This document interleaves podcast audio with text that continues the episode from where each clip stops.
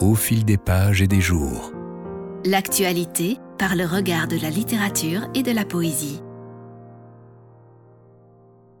Les cours de récréation, si étrangement silencieuses depuis le mois de mars, résonneront bientôt de cris d'enfants. Les écoles sortent petit à petit de leur léthargie et vont répandre dans leur voisinage leurs rumeurs joyeuses et insouciantes. Leur aimable chahut tient du chant des oiseaux, comme une sorte de matin éternel, d'aube qui n'en finit pas. Il faut vieillir pour prendre la mesure de cette félicité qu'est l'enfance. Il y a tout à apprendre de cette joie confiante qui jaillit comme la source. En sortant de la Grande Guerre, Georges Duhamel s'est désaltéré à celle de ses enfants pour écrire Les plaisirs et les jeux et nous faire découvrir cette sagesse qui nous vient de l'instant présent et du jour à vivre. La nuit. Elle est si noire et si profonde qu'elle ne finira jamais. Inconcevable éternité. Le silence si limpide qu'il n'existe même pas. Le néant, le néant primitif. Parfois le silence semble s'éveiller un peu, sortir de son rêve. Il se met à couler doucement, doucement. Haleine du temps qui dure, pluie fine sur une mer sans borne. Puis, de nouveau, le néant, tout s'est figé. Silence et ténèbres sont mêlés, confondus. L'homme veille, allongé dans son lit. Il ne sent ni ses membres engourdis, ni le souffle de sa gorge, ni les pas mesurés du fidèle gardien dans la poitrine, ni le ruissellement du sang à travers toutes les provinces de la chair. Il veille. Il est seul dans le silence et dans le noir. Il veille et sa pensée si sereine, si pure, est l'âme même de la nuit silencieuse. L'homme veille. Voici que la nuit se peuple. L'homme pense la terre, les champs, les forêts, une étroite vallée, prisonnière entre des collines verdoyantes, une route, une maison blanche. Soudain, L'homme pense avec précision la chambre dans laquelle il est couché. L'homme est tout à fait réveillé. Le silence ondule et s'anime. Il frémit, allié du vent dans les fentes des volets clos.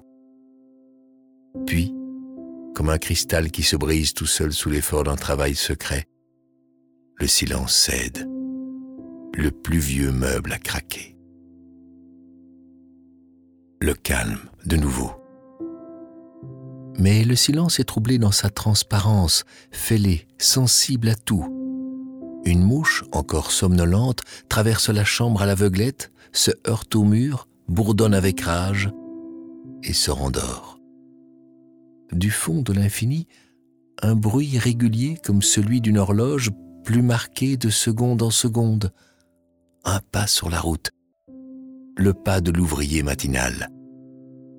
Des coups sourds, pesant et par-dessous le crépitement du gravier meurtri. Le pas approche. Dans un coin de la chambre, un objet attentif vibre délicatement au rythme du marcheur. Le pas s'évanouit, comme s'il avait tourné de l'autre côté du monde. Qu'est-ce donc? La nuit, à son tour, semble fissurée, blessée, trois images bleues émergent des ténèbres. Les fenêtres. L'aube. L'aube, si pâle qu'elle ne pourra jamais venir à bout de tout ce noir. Les souffles de la nuit s'apaisent. Il semblait l'haleine même du temps. Comme l'eau d'un fleuve aux côtés d'une nacelle ancrée, il glissait longuement à droite de la maison amarrée entre ses arbres les souffles de la nuit s'apaisent. Le monde retient son haleine. Un petit oiseau se met à chanter tout seul dans le marronnier. Il est au sommet des ramures. Sa chanson, tout ébouriffée, tombe en étendant les ailes. L'homme écoute. Écoute. Son corps se rassemble autour de lui comme l'équipe de tâcherons à l'appel du métayer. Présent. Présent.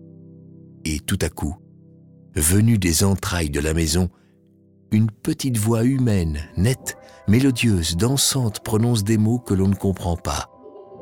Une autre voix lui répond, aussi faible, aussi pure, aussi joyeuse. Les deux voix s'en mêlent, s'enroulent, s'enlacent, s'enlacent, crient, rire, chant. Toute la maison s'étire, gronde et fait le gros dos. Les enfants sont réveillés. Les enfants, les enfants. Victorieuse, la lumière se déverse dans l'âme, la lumière semblable aux eaux d'une cataracte. Un jour à vivre.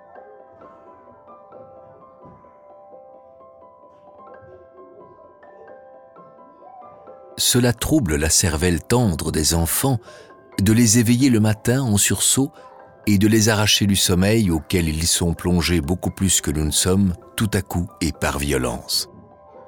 C'est Montaigne qui parle et j'aime cette sollicitude chez celui qui doute de tout.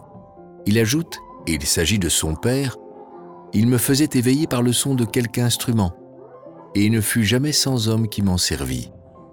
À ma honte, j'avoue qu'il ne m'arrive jamais de prendre ma flûte pour éveiller les petits hommes. Endormis dès 7 heures du soir, ils gazouillent avant le jour. Ce n'est pas nous qui les éveillons en musique, c'est le concert de leurs chansons et de leurs rires qui, dès l'aube, nous tire du sommeil, nous, les travailleurs du soir. Le matin, nous pensons donc chacun par devers soi, comme il serait agréable d'avoir les petits anges avec nous dans le grand lit. Parfois, le désir est trop fort. Il s'exprime et d'un commun accord, nous crions ⁇ Envoyez-nous les petits anges !⁇ Ils arrivent, angéliques en vérité. Ils se glissent dans le grand lit. C'est une faveur, ils ne l'ignorent point et immédiatement la lutte s'engage. Les petits anges sont de petites bêtes fauves. Ils nous arrachent les cheveux, nous fourrent leurs pieds dans la bouche, explorent d'un index aventureux nos oreilles et nos narines, nous appliquent d'énergiques coups de genoux aux endroits les plus sensibles, s'abattent comme des masses sur nos poitrines et surtout là, au creux de l'estomac. Ils s'amusent au jour et à la nuit en manipulant sans lassitude le commutateur électrique. Ils organisent des campements sous la tente, des combats d'oreillers. S'ils construisent des navires, nous sommes l'océan. Des maisons, nous sommes le sol. Des trains, nous sommes la voie. Des usines, nous sommes la matière première. Des moulins, nous sommes le blé. Des batteuses, nous sommes toujours ce qui est battu. Des machines à écraser les cailloux, c'est nous qui figurons les cailloux, bien entendu. La rémunération est faible. De temps en temps, nous embrassons au vol une petite nuque, nous caressons un pied, un bras, au péril de notre œil ou de notre nez. L'opération se solde en définitive par un nombre si considérable de meurtrissures, d'échymoses et de points de côté que, vaincus, contus, courbattus, nous prenons la fuite, abandonnant le grand lit aux fauves triomphants. L'expérience est un leurre. Demain, dimanche, réveillés dès la pointe du jour par nos jeunes musiciens, nous penserons tous deux comme ce serait agréable d'avoir nos petits anges avec nous dans le grand lit. Le désir grandira, finira par s'exprimer. On nous apportera les petits anges et... prière de se reporter quelques lignes plus haut.